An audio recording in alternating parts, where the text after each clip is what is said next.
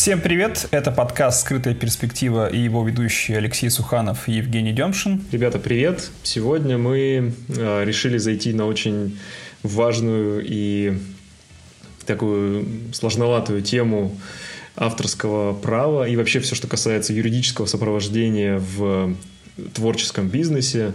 И для этого мы пригласили очень классных профессионалов э, своего дела из агентства «Плиз, помоги», э, Гузаль Ярулину. Привет. Анастасию Венедиктову. Hello. Это юристки этого агентства. И менеджер Маша Ворслов.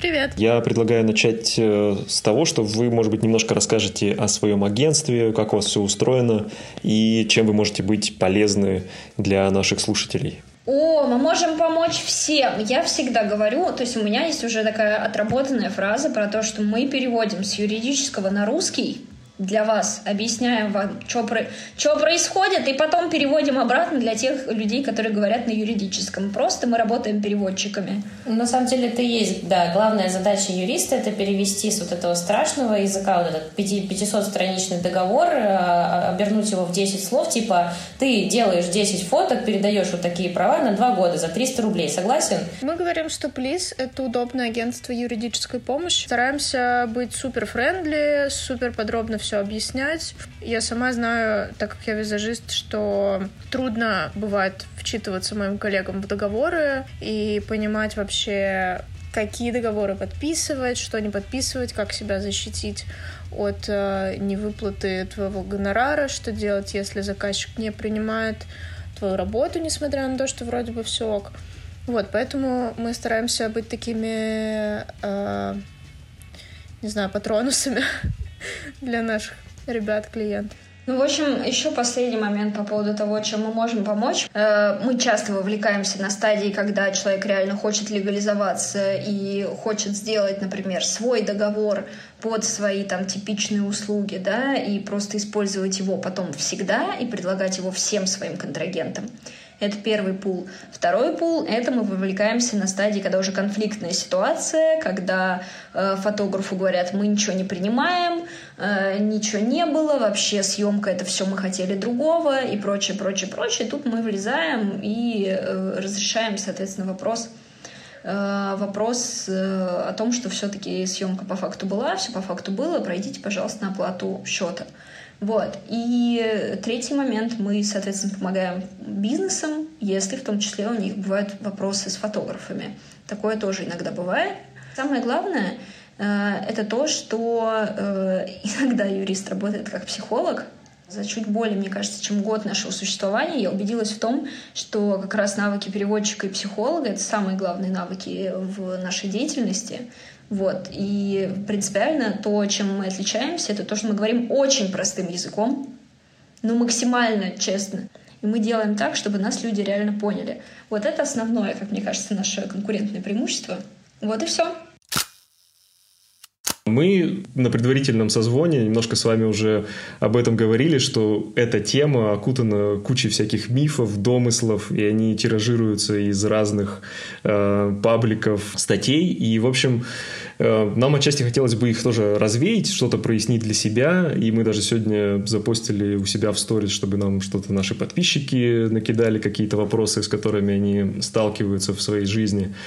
Но вот прежде чем приступить непосредственно к теме авторского права, давайте обсудим такую, наверное, базовую стартовую вещь, э, с которой сталкивается любой, наверное, фотограф, который начинает свою профессиональную деятельность. А именно, э, вот как это обычно бывает, что хобби превращается в профессию, да, и ты уже хочешь брать какие-то первые заказы, и вот как себя легализовать в этом поле? Какую форму деятельности выбрать? Нужно ли вообще себя как-то регистрировать, обозначить э, в правовом поле, или можно работать э, в серую? В общем, каким должен быть правильный правовой старт э, для фотографа? Слушай, ну тут, конечно, очень интересно, потому что ты так формулируешь вопрос, что мне хочется сразу э, как бы развести Типа, можно ли работать в серую? Работает ли кто-то в серую? Да, в общем-то, мы понимаем, что э, на рынке, да, огромное количество людей, которые как раз только начали, Потому что когда они растут, они уже понимают, что риски для них тоже возрастают и прочее. Сейчас поговорим о рисках, но в целом, типа, есть огромный пласт фотографов, которые работают в серую, им кажется, что у них все ок, и они не понимают, почему вообще, зачем им нужны какие-то договоры, зачем им нужно э, как-то показывать себя налоговой и прочее, да? Это люди, э, как, э, как говорят врачи, да, есть, не бывает здоровых, бывают недообследованные. Это люди, условно, недообследовавшие ситуацию, которые для себя не осознают риски или осознают и идут на них сознательно. Это первая категория. Вторая категория людей — это люди, которые э, только начали, они планируют, что они впоследствии легализуются, что они покажут себя там регистрирующим органом ФНС, что они будут заключать договоры со своими клиентами и прочее. Э, но сейчас они не готовы. И третья категория — это те, которые либо ответственные очень э, граждане налогоплательщики, либо это те, которые, соответственно, э, ну, просто уже в силу объема своих работ, они уже поняли, что уже как бы дальше совсем стрёмно, и они поэтому э, готовы, готовы как-то раскрываться. Э, здесь есть, ну, как бы два базовых варианта. Это либо есть условно, если ты зарабатываешь мало, ты самозанятый, если ты зарабатываешь много, то ты ИП. Что такое много? Много — это на данный момент 2 миллиона 400 тысяч рублей в год, то есть где-то по 200 тысяч в месяц, если так прикидывать, да. Самое главное — это нарастающим итогом за год. И, в принципе, все. А можешь описать, э, ну, базовые основные риски, вот, которые возникают? Ну, там понятно, что налоговая может задать вопросы, но вот какие риски еще может не осознавать начинающий фотограф, который вот уже зарабатывает, но еще не легализовался? Э, если, у вас, если ты работаешь из-под полы, берешь деньги наличкой э, в темной подсобке и э, не подписываешь никаких документов со своими контрагентами, то, в общем, ну, как бы взятки гладкие. Вы, например, сходили, что-то там вы для них сняли, они говорят, а это не то. А, и что значит? Это значит, что вы должны переснимать?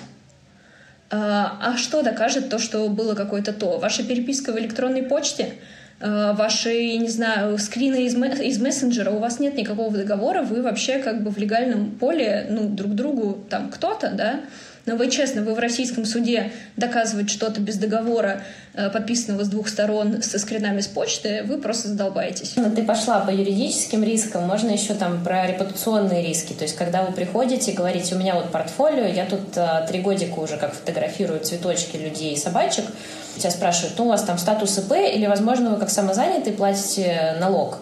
А ты говоришь, ну нет, я так, тут меня там то наличкой заносят, то на карту деньги кладут. Но это выглядит несерьезно. Действительно, большой контрагент вас не захочет э, позвать на какой-то заказ просто потому, что они не смогут, э, во-первых, они не получат от вас закрывающих документов. Это тоже важная часть, потому что они наверняка захотят эти расходы показать перед налоговой, а без бумажки они не могут сказать, вот мы попросили хорошую девочку Настю, чтобы она нам фотографировала рекламную кампанию на 100 тысяч миллионов долларов и заплатили ей их. Налоговый скажет, ну окей, классно, ну как бы к вычету, ну то есть это нельзя учесть будет большой компании, ей будет неинтересно с вами работать. А, ну, типа, есть еще незаконное ведение предпринимательской деятельности без регистрации, есть там еще много всякого всего, есть там доначисления, есть восстановление как бы ретроспективно ваших э, всех доходов за определенный период и доначисление вам налогов со всей этой суммы. Но это если прям вот, если надо напугать, если страшно, по-серьезки. Да, мы об этом даже как-то с Женей говорили, о том, что есть такие риски. Мы с Женей накидали варианты того, как фотограф ну, может двигаться по своему карьерному пути и с какими ситуациями он может сталкиваться, и исходя из этого, какие вопросы могут возникать. И вот первый этап, э, фотограф э, легализовался, стал, допустим, самозанятым или зарегистрировался как ИП, начал снимать какие-то частные съемки, портретные, там, для клиентов небольшого бизнеса, и большинство из клиентов частных не сильно хочет заморачиваться на подписание каких-то бумаг, договоров, они просто приходят на съемку, по факту платят, ты им отбиваешь чек, э, и вроде бы на этом все. С течением времени накапливаются фотографии, и ты решаешь сбацать себе классное портфолио, сайт или выложить фотки в Инстаграм, начинаешь выкладывать эти фотографии, и вот здесь возникает вопрос, можно ли выкладывать фотографии этих людей или вот эти рекламные съемки, которые ты делал, не имея на руках никаких бумаг о том, что ты с ними работал или имеешь право на владение и использования этих фотографий? Ну, мне кажется, он возникает еще на моменте создания фотографии. То есть как бы начинаем с того момента, когда вот фотограф э, нажал а, на кнопочку, случилась фотография, произошла обработка, вот у нас готовая картинка. С этого момента фотограф, он является автором, он вот э, родил это произведение искусства, а, неважно там какой художественной оно ценности, то есть как бы может быть вы там сфотографировали там 155-ю свадьбу, а может быть это фотография, которая самая уникальная в мире, то есть это вообще никого не волнует. Э, главное, что вы это сделали, это уникальное ваше творение. А с этого момента вы обладаете совокупностью прав, то есть таким большим-большим мешком прав, которые называются авторские права. Если вы сделали эту фотографию для себя, убрали в ящик, вопрос закрыт, понятно. Если к вам кто-то пришел, сказал, сфотографируй мне, пожалуйста, меня. А, это совсем другая ситуация. А, вот я там приду к фотографу, скажу, сфотографируйте меня, я вам заплачу 100 рублей. А, окей, здорово, меня сфотографировали. Дальше какой вопрос возникает? Может ли фотограф эту фотографию где-то разместить? А тут очень сложная ситуация возникает, потому что право на фотографию у фотографа, потому что он нигде не подписал никакую бумажку, не написал, что я тебе все отдаю, дорогой клиент, забирай фотографию, права на нее. Даже если вы мне отдадите диск с этой фотографии, а, распечатаете самый большой постер в мире, все равно вы мне ничего не передали, и право а, постить эту, эту фотографию, но оно у меня такое очень сомнительное, потому что все-таки правом авторским обладает фотограф до тех пор, пока он его не передал. Э, Гюзаль, прости, а вот ты сказала э, право за фотографом, пока он его не передал. А какое право? А, авторские права, их вообще в множественном числе вот так вот и правильнее и логичнее называть, они включают в себя, во-первых, тут неотчуждаемую часть, это там, ну, наверное, самое важное, это право на имя, то есть никто не может взять твою фотографию и сказать, что там, не знаю, Настя сделает фотографию. Но ты можешь отдать другую большую часть а, прав, это исключительное право, это вот эта коммерческая часть, скажем так, прав. А, ты а, подписываешь с Настей договор, где пишешь, а, передаю тебе право на публикацию этой фотографии, на распечатывание открыток с этими фотографиями, или отдаю тебе в личное пользование, ты там можешь у себя в Инстаграме размещать сколько угодно, но это нужно прописать. Если вы устно проговорили с клиентом эту историю, то ну, тут тоже возникают вопросы, также как вот про, про договор, о чем Настя говорила, что попробуй докажи, что ты передал, в каком объеме. Передал ты на год, а может быть на всю свою жизнь ты передал. А может быть на вот одну фотографию, а может быть на 25. И тут возникает еще второй вопрос, вот о чем я начала, что если вы фотографируете человека какого-то, то да, вы как фотограф, э, у вас есть э, право на эту фотографию, но у человека, у каждого есть право на свое лицо, на свое изображение. И если, например, там, я не знаю, я пришла к фотографу, он меня сфотографировал, потом разместил эту фотографию в Инстаграме, в целом я могу возмутиться и сказать, как это. Я вот не разрешала свое лицо публиковать нигде. И там, не знаю, в портфолио, в каких-то презентациях, где-то публично это показывать, потому что право на мое лицо есть только у меня. Но тут есть такой момент, можно договориться и сказать, э, давайте подпишем еще одну бумажку, о том, что можно использовать изображение клиента. Имеется в виду в портфолио? Можно подписать, как вы договоритесь.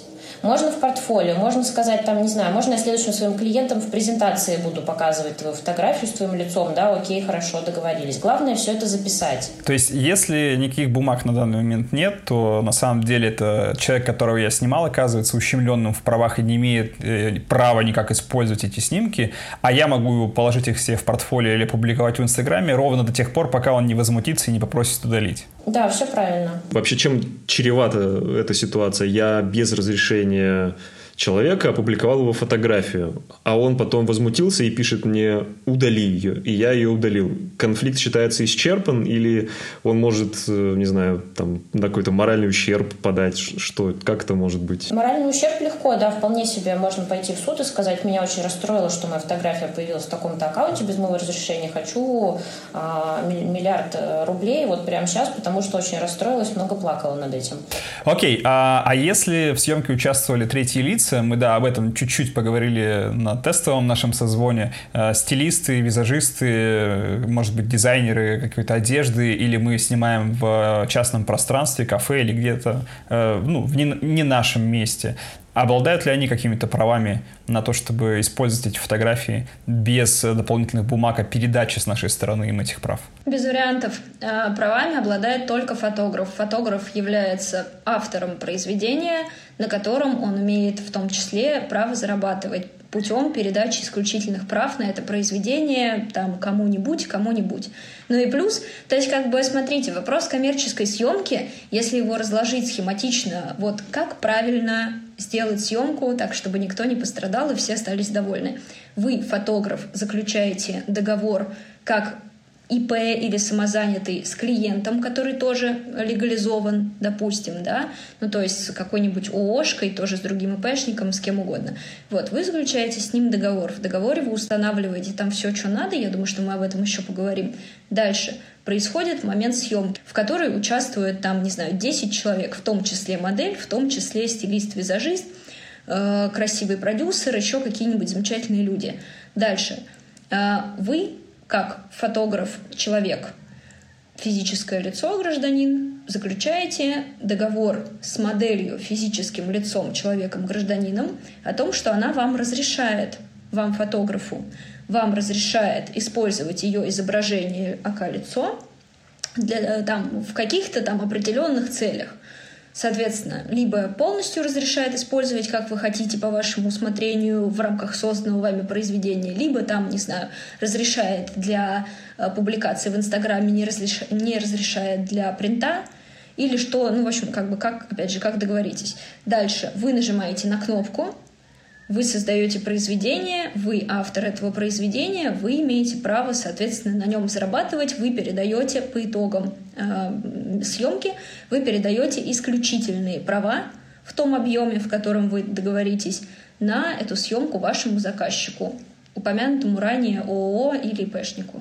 Все, вы прекрасны, вам перечисляют деньги, вы восхитительны, съемка закончилась успешно. Мне вот на этом моменте всегда немножко жалко визажистов, потому что бывают творческие съемки, организованные спонтанно, в которых, э, может быть, э, важной самой частью являлся стилист, который придумал, визажист, который придумал какой-то внешний образ, а фотограф только зафиксировал его. И даже вот при таком раскладе стилист не имеет права ни на что, да? Тут э, важно разделять, когда вы делаете фотографию, э, фотографируете какой-то уникальный макияж, тут два произведения, грубо говоря. Фотография как самостоятельное произведение и макияж как самостоятельное произведение. И уж если визажист захочет э, проговорить там какие-то свои права и как-то их закрепить, то он будет обладать правом на макияж, который он сделал а вы будете обладать, как фотографы, будете обладать правом на фотографию на саму, потому что это разные вещи. Можно сфотографировать по-разному один и тот же макияж. И э, тут важно, какой вот материальный носитель. То есть фотография это одна история, а вот э, то, что там нарисовано на лице, на теле, это уже другая история. Из моей практики э, такая ситуация. Очень часто работа с какими-нибудь крупными э, компаниями возникает ситуация. Они мне говорят, значит, смотри, у нас есть некоторая сумма, условно говоря, порог 100 тысяч рублей. Если мы э, по проекту укладываемся в эту сумму, мы можем обойтись без договора, то есть без согласования со всякими юридическими службами. Мы просто там счет, акт, и таким образом мы... Э, да, я уже вижу, что Настя качает головой, но мой... Медленно качаю головой с осуждением. Да, но смотри, мой вопрос здесь вот в чем. Кто оказывается больше поражен в правах, Э, при таком раскладе. Если, допустим, фотограф идет на такую сделку... Тот, кто меньше готов ругаться. Я э, объясняю. Кто бы что бы тебе не заплатил, кто бы что бы тебе не дал за твои фотки, если между вами нет бумажки, которая подписана, на которой написано, что Евгений передает компании «Ромашка» э, такие-то, такие-то права на такие-то фотки, ты потом можешь идти и говорить, типа, коллеги, а, вы, конечно, мне заплатили, даже если они тебе платят на бизнес-счет, это не важно, но объем передаваемых прав, он не утвержден. Я, может быть, а, получая 100 тысяч рублей на свой бизнес-счет за эти фотографии, имел в виду, что я вам их передаю для соцсетей, а вы напечатали с ними баннеры и растяжки и повесили их по всей России.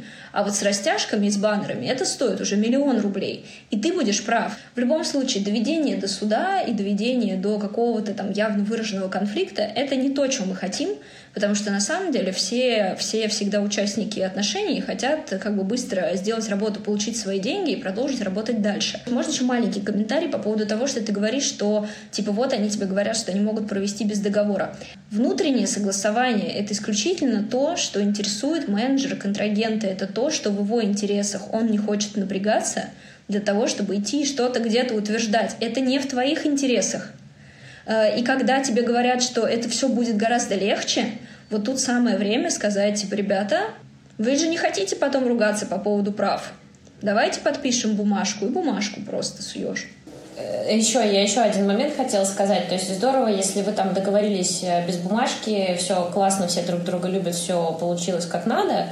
А, но проблема в том, что, окей, если тебе заплатили все 100 тысяч сразу и не стали мучить, забрали фотографии, ушли, и там все, радостно все живем дальше. Но самая большая проблема в том, что, не знаю, когда у вас, например, предусмотрен аванс какой-то. 10 тысяч заплатили, 90 заплатим потом, когда примем фотографии. Вот здесь именно автор, именно фотограф оказывается в уязвимом положении.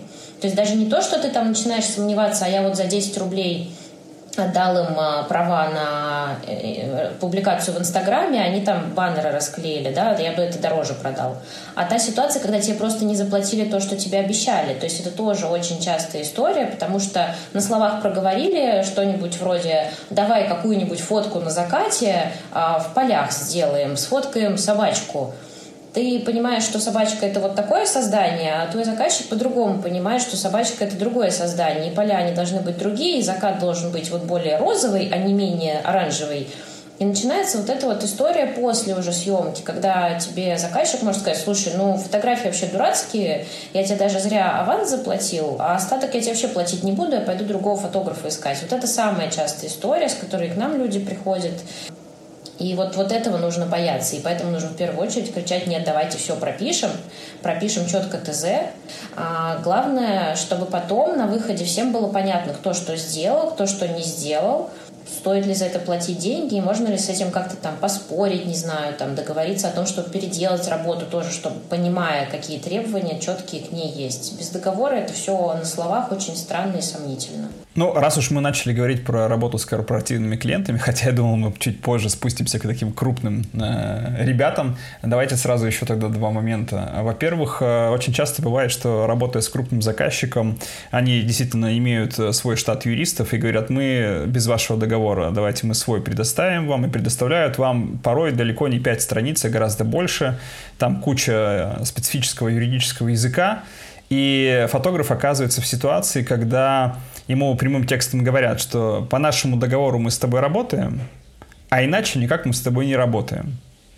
Вот э, нужно ли в тексте фотографу на всякий случай искать каких-то опасных э, оборотов, э, штрафов и так далее, с чем можно столкнуться? Во-первых, не надо пугаться, когда тебе сразу не надо пугаться, когда тебе говорят, работаем либо по нашему договору, либо никак. То есть есть разные варианты. Э, на что надо смотреть? Надо смотреть на то, что вы передаете, как мы уже не раз проговорили, да, то есть в каком объеме вы передаете права, на все э, Короче, на индивидуализирующие признаки результата ваших услуг. То есть я сдаю, я участвую в съемке, я, соответственно, сдаю 45 э, фотографий с художественной ретушью или без, тра-т-т-н-н-н. Э, вопрос в том, что, да, понятно, когда вам клиент дает свой договор, то это есть такой термин, типа про исполнительский договор, да, и про заказчицкий как бы договор. Вот, это договор, который, конечно, про заказчика. Соответственно, там сто пудов будут какие-нибудь штрафы за что-нибудь, ну, вам надо оценить вероятность реализации там, определенных рисков, которые приводят к каким-то штрафам. Если у вас штраф за нарушение конфиденциальности, насколько есть вероятность, что он как-то реализуется? Если вы чувствуете, что нет, то, ну, типа, штраф и штраф, он останется и ок. Э, всегда, например, в договорах есть э, какие-то пени за просрочки платежа, допустим, там, за просрочки оказания услуг, но это если вы не сдадите, например, э, фотографии в срок, вам могут что-то там вкатить по этому договору. Но тут вопрос, опять же, в том, что это всегда мизерный какой-то процент от общей суммы договора, Соответственно, э, компании, как правило, тяжелее париться с тем, чтобы сделать э, счет и акт на дополнительные вот эти вот, эм, чтобы вы заплатили им неустойку, чем подождать 2-3 дня, пока вы сдадите фотки. Ну, это тоже надо понимать. С вашей точки зрения, со стороны, юри... со стороны фотографа не нужно смотреть глазами юриста. Смотрите глазами своими, Э, на то, что, э, ну, на то, что относится к вашей работе. Ваша задача — это права и непосредственно то, что э, по работе. Это вам, ну, как бы вы, в принципе, достаточно квалифицированы для того, чтобы Э, это посмотреть и оценить. Окей, okay, после, последний вопрос в этой теме. Жень, прости, что я снова забираю слово. А что, если тебе подсовывают большой толстый документ, э, договор ну, о работе с какой-то, может быть, кучей не самых приятных формулировок в виде штрафа и так далее, и тут же на этой же съемке вместе с договором тебе дают акт о выполненных работ, и они как бы в тебе уверены и говорят, давай сразу все подпишем, чтобы не маяться потом, что мы приняли фотографии. Ты их еще не закончил сдавать, но мы все уже примем, чтобы потом не париться с этим. Вот этот э, подписанный акт, он закрывает вообще все вопросы, то есть э, не возникнет никакой конфликтной ситуации, я как будто бы сделал все идеально со стороны заказчика. Или у них есть какая-то возможность откатить назад и потом, если что-то не понравится им, от та сделать. У меня, Настя, знаешь, был, был прям э, такой, такой случай. Это обычно бюджетные организации и конец года, когда нужно закрыться... Срочно, срочно, срочно закрыться, да, Да, но ты еще не сдал фотографии. И вот у меня был один раз, что мы подписали там в последних числах mm-hmm. декабря, но фактически работа не была закончена, да, такое было. Слушай, ну реально, ну то есть я тоже, в принципе, с этим сталкивалась, и реально под конец года. Но тут вопрос в том, что, по сути, они подписались по тем, что все ок. Вообще я бы резюмировал немножко вот этот блок про договоры, что итак, у нас получается, что договор нам нужен обязательно. В договоре мы прописываем моменты с отчуждением прав, и именно исключительных прав, потому что авторские права всегда за нами.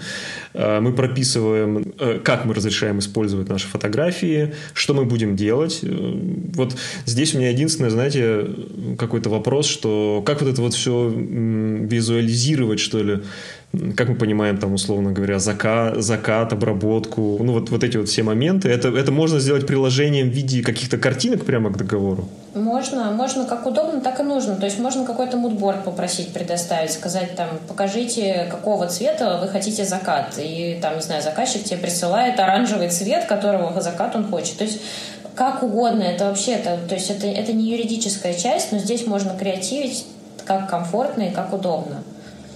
Но вообще э, идея с утверждением мудборда — это просто супер.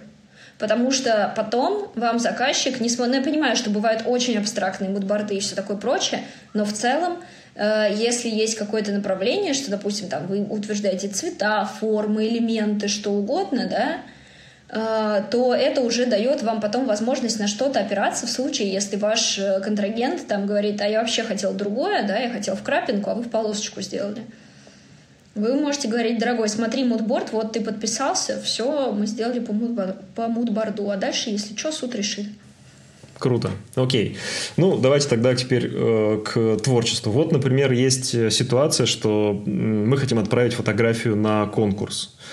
И, допустим, у нас, ну, понятное дело, авторские права за нами, а вот исключительные права мы передали э, клиенту ну, допустим, в полном объеме. Вот мы можем в этом случае эту фотографию использовать э, для своего продвижения, получается. Даже, ну, не коммерческая сторона, а именно творчество. То есть поучаствовать в конкурсе или в выставке, может быть, в какой-то. То есть мы не являемся извлекающими прибыль э, в этом плане персонами. Есть самая лучшая формулировка – автор оставляет за собой право использовать изображение или использовать произведение для демонстрации своих профессиональных возможностей. Там-то, там-то, там-то и там-то. Или не уточняя. Э, есть э, как бы вариант, когда в навязанном вам договоре есть такая тема, что э, фотограф имеет право там, осуществлять демонстрацию или что-то, что-то, что-то только по согласованию с заказчиком. Ну, то есть вы такие типа, алло, Кока-Кола, Хочу принять участие в, не знаю, что там, фотографы России 2021. Моня? Они такие, да что, Моня? Вот, но лучше, чтобы это было тоже какой-то перепиской официальной зафиксировано. Короче, типа, know your business, знаете просто с кем вы связываетесь. А, вот еще про конкурсы, что касается людей. Ну, допустим, есть портретная фотография, и нет э, релиза от модели, то есть разрешения на использование. Или этот кадр вообще был сделан ну, в, в, или давно, или в жанре стрит-фотографии. То есть, условно говоря, я не могу с этим человеком как-то связаться, вот э, что касается таких фотографий, то есть как, как можно ими распоряжаться? Ну, если, смотри, тут зависит от того, сколько человека на этом кадре. То есть, как бы, если ты фотографируешь, не знаю, пешеходный переход, по которому 50 человек идут, а, понятно, что всех, э, все, всех этих людей ты за руку не поймаешь, с ними релизы не подпишешь. Но если, например, кого-то ты сфотографировал крупным планом, там, не знаю, бабуля на лавочке сидела очень мило с котиком, ты сфотографировал. Бабушку можно разглядеть и понять, что это вот, э, вот это конкретная бабушка. Юридически это некорректно. Размещать фотографию, публиковать фотографию человека, который не позировал за деньги, не, не подписал об этом бумажку, потому что бабушка не знала, может, она не хотела, чтобы ты ее фотографировал, там куча, может быть, еще моментов сомнительных. Можно маленькое дополнение про модельный релиз, да? Ну, то есть мы до этого говорили про него там как про само собой разумеющееся, но, но модельный релиз нужен тогда, когда человек не позирует за плату. Если человек позирует за плату, но не просто позирует за плату, а если он позирует за плату, и у вас есть бумажки, Э, вот, если у вас есть подтверждающие документы, что модель реально по договору э, позировала за плату, получила деньги, платежное поручение, что ей заплатили, там в платежке написано, что это реально за ту съемку самую с вами, то вообще ничего не надо у нее спрашивать, вообще что хотите с ней делайте, ну, как бы модель не при делах, она реально играет мебель, к сожалению. Такая вот история. А если нет такой бумажки, то релиз подписывается. А я вот, кстати, прочитал тут недавно, что если в договоре не указаны сроки исполнения, то он считается как бы ничтожным. Ну, а, есть, есть много вещей, которые, если ты не указываешь в договоре, он считается там ничтожным. Например, сроки оказания услуг, например, при э, при передаче интеллектуальных прав, э, если ты, допустим, указываешь общую стоимость услуг, но не указываешь, сколько из этой стоимости составляет стоимость передаваемых тобой э, интеллектуальных прав, ну, типа исключительных там каких-то прав на результат интеллектуальной деятельности э, в этой стоимости, то он тоже недействительный. Ну, как бы там много чего есть, что делает его недействительным. Угу. А вот еще э, такую штуку тоже читал, не знаю, вот что рекомендуют разделять в стоимости договора отдельно выделять э, услуги по съемке и отдельно за права на использование фотографий. Так это то, о чем я тебе говорю, иначе не действительно. То есть все договоры, которые у нас были просто за съемку, они все недействительны? Ну, если у вас там как бы ничего не разделено, то вообще нет. То есть, то, подожди, так, это еще раз, секундочку. Если... Все было неправильно. То есть, если у меня общий, ну, условно говоря, договор э, на съемку, и там просто одной суммой, что стоимость этого договора составляет 50 тысяч рублей, то все пока. То это все работает. Услуги оказаны, но права-то как бы не переданы надлежащим образом. А, ну права все у нас. В общем, но не мы ну, некоторые, некоторый крупняк пишет, э, там, типа, у них стандартные формы, они пишут, что стоимость передаваемых прав всегда, типа, 1% от общей суммы договора. Это тоже ок. Вопрос в том, что это должно быть конкретно прописано, да? Если нет, то, ну, извините. Ну, вот это интересная штука, конечно. Это вообще э, самый мощный инсайт пока. Давайте поговорим вот о чем. Если у нас есть договор, все мы сделали все правильно, проходит какое-то время, э, допустим, у нас права были переданы на год, э, и мы видим через год, что реклама с нашими фотографиями все еще публикуется, э, все еще в ротации. Что, что нам делать? То есть сразу идти в суд. Как, как вот эта вся история двигается? Да, сразу в суд не надо. Надо сначала прийти, может быть, это все решится до суда. Как бы мы, мы не говорим о том, что суд это просто плохо, не ходите туда. Но для начала попробуйте меньшей кровью отделаться и сходить к заказчику, сказать, слушай, я вот что-то как-то не понимаю, может быть, э, что-то такое происходит, там показать ему скриншот э, из, не знаю, там рекламы где-нибудь или э, сфотографировать баннер, который висит уже там два года вместо года. И попробовать проговорить, то есть давайте подпишем допник, а, либо снимайте баннеры, то есть как бы прекратите нарушать мои права, либо давайте изменим условия сотрудничества, да, которые были раньше закреплены.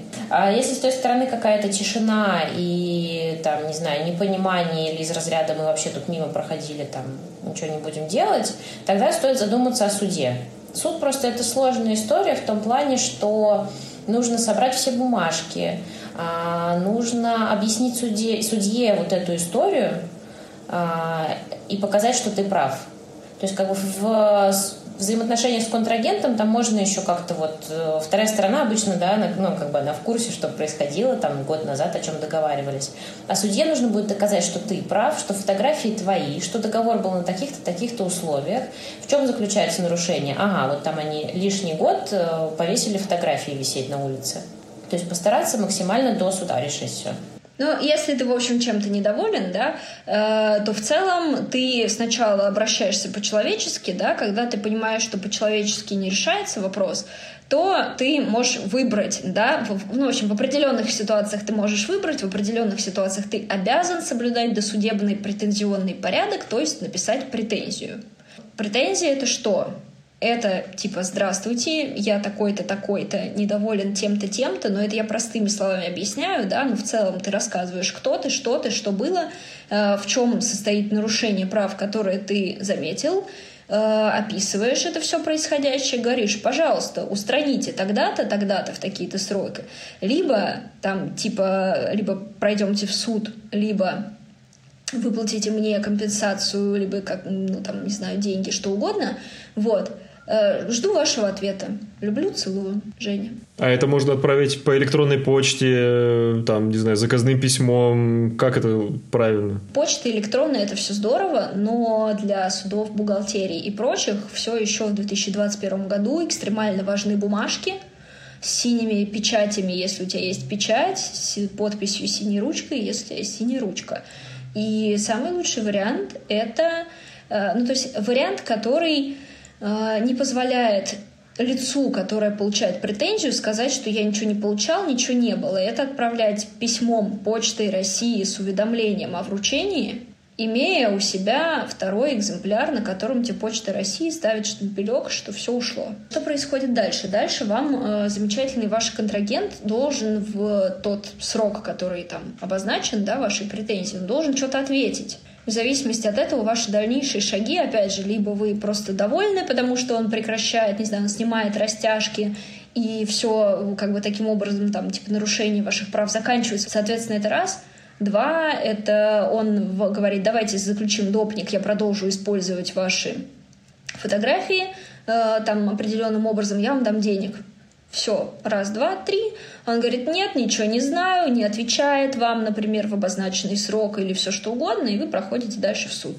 Да, Гюзаль, у меня сразу вот э, ты сейчас сказал доказать, что фотографии твои. То есть это еще нужно доказать. Э, вот э, как это сделать? В идеальном мире, когда все хорошо и все, все делают свои фотографии, никто ни у кого ничего не ворует, это как бы, да, это не вопрос, потому что не нужно нигде подтверждать, никуда не ходить регистрироваться, не знаю, там запись где-то ставить на лбу, в паспорте, где угодно, что я сделал фотографию, я имею право на нее.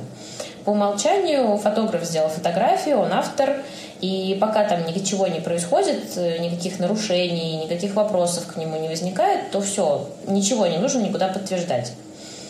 Но в тот момент, когда права фотографа как автора были каким-то образом нарушены, то нужно иметь какие-то подтверждения. То есть, условно, в суде, например, а, можно показать, что там файл с этой фотографией у тебя хранится с 2014 года. А человек, который предъявляет тебе претензии об авторстве, он там вчера, говорит, эту фотографию сделал, и суд посмотрит, скажет, а ну действительно, слушай, у тебя там на ноутбуке эта фотка с 2014 года, как бы вопросов нет, ты автор. Кто раньше, тот, тот и автор, кто это докажет. То есть, если у тебя, например, там, я не знаю, ноутбук утонул в реке, а на нем были фотографии эти с 2014 года, тебе не на чем показать, что это твоя фотография, хотя ты знаешь, ну, тут уже вот прям очень сложно, не знаю, где надо будет там, как, как можно будет придумать и доказать.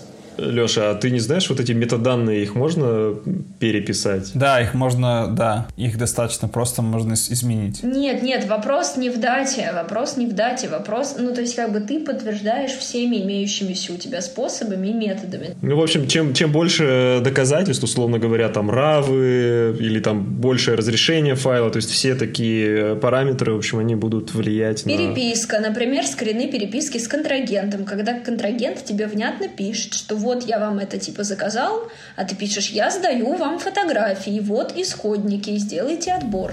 Я бы как раз э, тогда резюмировал, что наличие равов — это, конечно, классная штука, но не обязательно. Доказать можно и без них, и не нужно забивать свой шкаф э, бесконечными жесткими дисками, чтобы потом не бояться, что тебя как-то оболгут.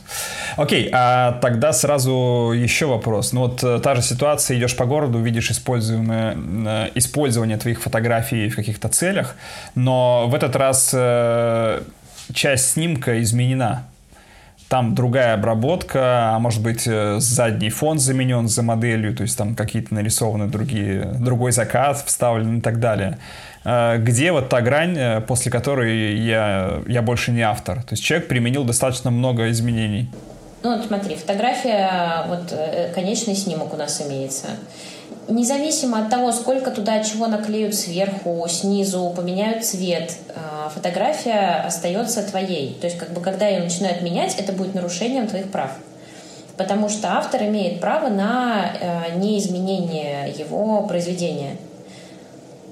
И когда ты, например, там, не знаю, коллаж какой-то увидишь и видишь там, о, это часть моей съемки, а почему это висит посредине города на рекламном щите? Это вопрос, это действительно нарушение, нужно пойти к тому, кто это повесил, спросить, а почему вы меня не спросили? Хотя там может быть еще 50 э, вырезанных фотографий, да, там какая-то большая сборная солянка, которая там тебе скажет, да мы тут так старались, мы тут столько художественного, э, не знаю, чего там, чутья, силы вложили, а ты приходишь и говоришь, что это твоя фотография. Да, прихожу и говорю, что моя фотография, ее нельзя было менять без моего разрешения. А объем копированных данных, он имеет значение? Ну, допустим, вырезали целую модель или вырезали только ее глаз и использовали? Можешь индивидуализировать, что это твоя фотка? Могу сопоставить, да. Могу понять, что это кусок моего снимка. Все, иди докажи. Все? Жгем. Угу. Не, ну то есть еще раз, когда я говорю иди докажи, это не значит, что это будет супер просто, весело и гигей, да, это может быть очень сложно. Но в целом, типа, опция, если ты доказал, то ты в домике. А вот э, обратная ситуация. Например, эм, в Инстаграме заводится фотограф-плагиатор. Э, ну, то есть он копирует прям до степени смешения мои съемки, мои идеи, мои э, сет-дизайны и так далее. Вот в этом случае я могу как-то ну, как бы наказать этого плагиатора? Ну, ты можешь ему что-то написать. Типа перестань, типа перестань немедленно вообще, а то, а та-та, да? А, но, опять же, тут вопрос в том, что тебе нужно зафиксировать вообще все. То есть ты фиксируешь условно, что ты в тринадцатом году э, снял огурец на фоне заката, и вот он был такой, а потом в двадцатом году человек снимает огурец на фоне заката точно так же, как и ты. И, ну, то есть тут вопрос в том, э, что, наверное, должен быть какой-то пул подобного, может быть, можно спорить из-за одной фотографии, но просто вопрос, что это будет по сути. Э, я вот размышляю, это, допустим, крадут идеи твоих коммерческих съемок, которые ты делаешь для них, или просто творческие твои идеи? А не знаю, а есть разница? Я мог снять какие-то съемки и в качестве коммерческих проектов, какие-то в качестве творческих, но я вижу, что портфолио, да, оно такое же. Тут будет очень сложно что-то ему предъявить, потому что идея как таковая, то есть вот у меня есть идея, я вот так вижу, вот так падает свет, вот сюда я положил яблоко, сюда камушек, и все это на таком-то там фоне. Ее сложно, ее нельзя защитить. Это не то, что можно защитить. Если он ворует непосредственно фотографию, то есть он скопировал, там, заскриншотил и разместил у себя, это один разговор. Но если там он под другим углом сфотографировал, яблоко немножко с другим бочком, то как бы все, до свидания, идея не охраняется. Да, кстати, вот это хороший вопрос, потому что э, меня вообще это бесит вся эта бумажная история. Я постоянно теряю все эти бумажки, и я вот, например, часто подписываю, ну, просто электронной подписью особенно счета, вот это вот все. Что такое электронная подпись? А, не ЦП. Это фоксимиле, да? Э, да, ну да, это просто ну, на, план... это на планшете я просто расчеркнулся на ну, бумажке и отправил по электронной почте. Ну, короче, э, короткий ответ сканы — это нехорошо. Сканов нужно избегать по возможности везде, где можно их избежать подпись на бумаге ручкой с печатью, если есть печать, круто, если печати нет, а, например, э, ИП не должны, в принципе, как бы могут жить без печати спокойно, да, эм, подпись на бумаге ручкой, супер, собирайте со всех ваших контрагентов акты, собирайте с них подписанные договоры, ваши экземпляры должны быть у вас, экземпляры контрагента должны быть у него. Контрагент всегда получит с вас свои экземпляры, это надо понимать, ему расходы учитывать. Вот. А то, что вы что-то там не получите, это исключительно ваша ответственность, ну и, соответственно, ваши риски. Э, пугаю страшно, но обоснованно. Вот. Дальше есть э, как бы лайфхак, но это совсем для продвинутых. Это типа я пишу тебе, Женя, я эм, сейчас тебе кидаю. Это я сейчас перевожу с юридического на русский, да, но в целом есть такие договорчики, в которых написано, типа, я тебе сейчас кидаю вот эту фигню, подписанную в факсимиле, ты мне в ответ кидаешь свою фигню, подписанную в факсимиле, и мы договариваемся, что в течение 30 дней мы обмениваемся с тобой оригиналами. Это дает тебе какую-то отсрочку не знаю, может быть, у тебя есть курьерский день, когда ты всех курьеров отправляешь. Э, вот это, ну, типа, это нормальная тема, да, и 30 дней живет вот этот фоксимильный скан, но дальше вы все равно должны бумажками обменяться. Поэтому э, проходим, обмениваемся бумажками. Я вижу просто на ваших лицах такое, типа, боже, что, зачем? Но такова жизнь. Я думаю, что все слушатели подкаста оценят такой простой язык и разобранные кейсы, потому что, ну, теперь, по крайней мере, мне многое стало понятно. Самое главное, запомни, отдельно пишем стоимость прав. Это вообще теперь э, проработаем вопросики. Ну, это может быть вам правда полезно. Э, девчонки, спасибо вам большое. Было очень-очень круто и весело местами но точно полезно прям все целиком. Главное, чтобы не было страшно, чтобы это не... Не пугало до дрожи. Погрузилось какие-то пучины раздумья, потому что на самом деле все, а, если сделать э, там, не знаю, пять договоров, становится легче и проще. Да, но то, что вы очень просто действительно все там рассказали и объяснили, это действительно подкупает. Очень круто было. Спасибо большое, ребят. Было очень классно. Хорошего Давайте, вечера. Да, пока-пока.